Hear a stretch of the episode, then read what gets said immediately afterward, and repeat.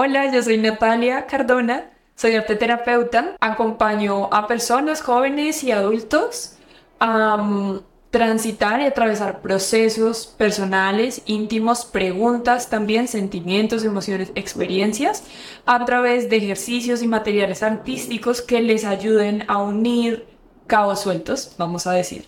Y vamos a hacer un pequeño ejercicio porque me pidieron que me presentara y creo que vamos a hacer ahí un híbrido, un ejercicio raro de cómo me podría presentar para que conozcan más de mí o algo distinto de mí a lo que podría decir aquí formalmente como la entrevistada. Bueno, se me ocurrió coger estas imágenes para hacer un juego de presentación o de conocerse.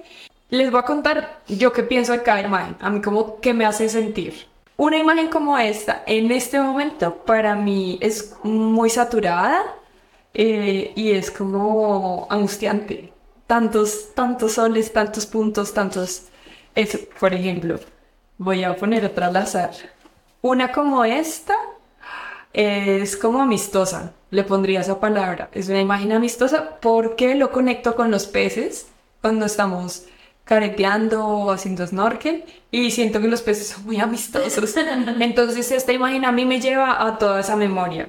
Y esta, eh, intrigante, creo que no me gusta, me parece hermética en este momento.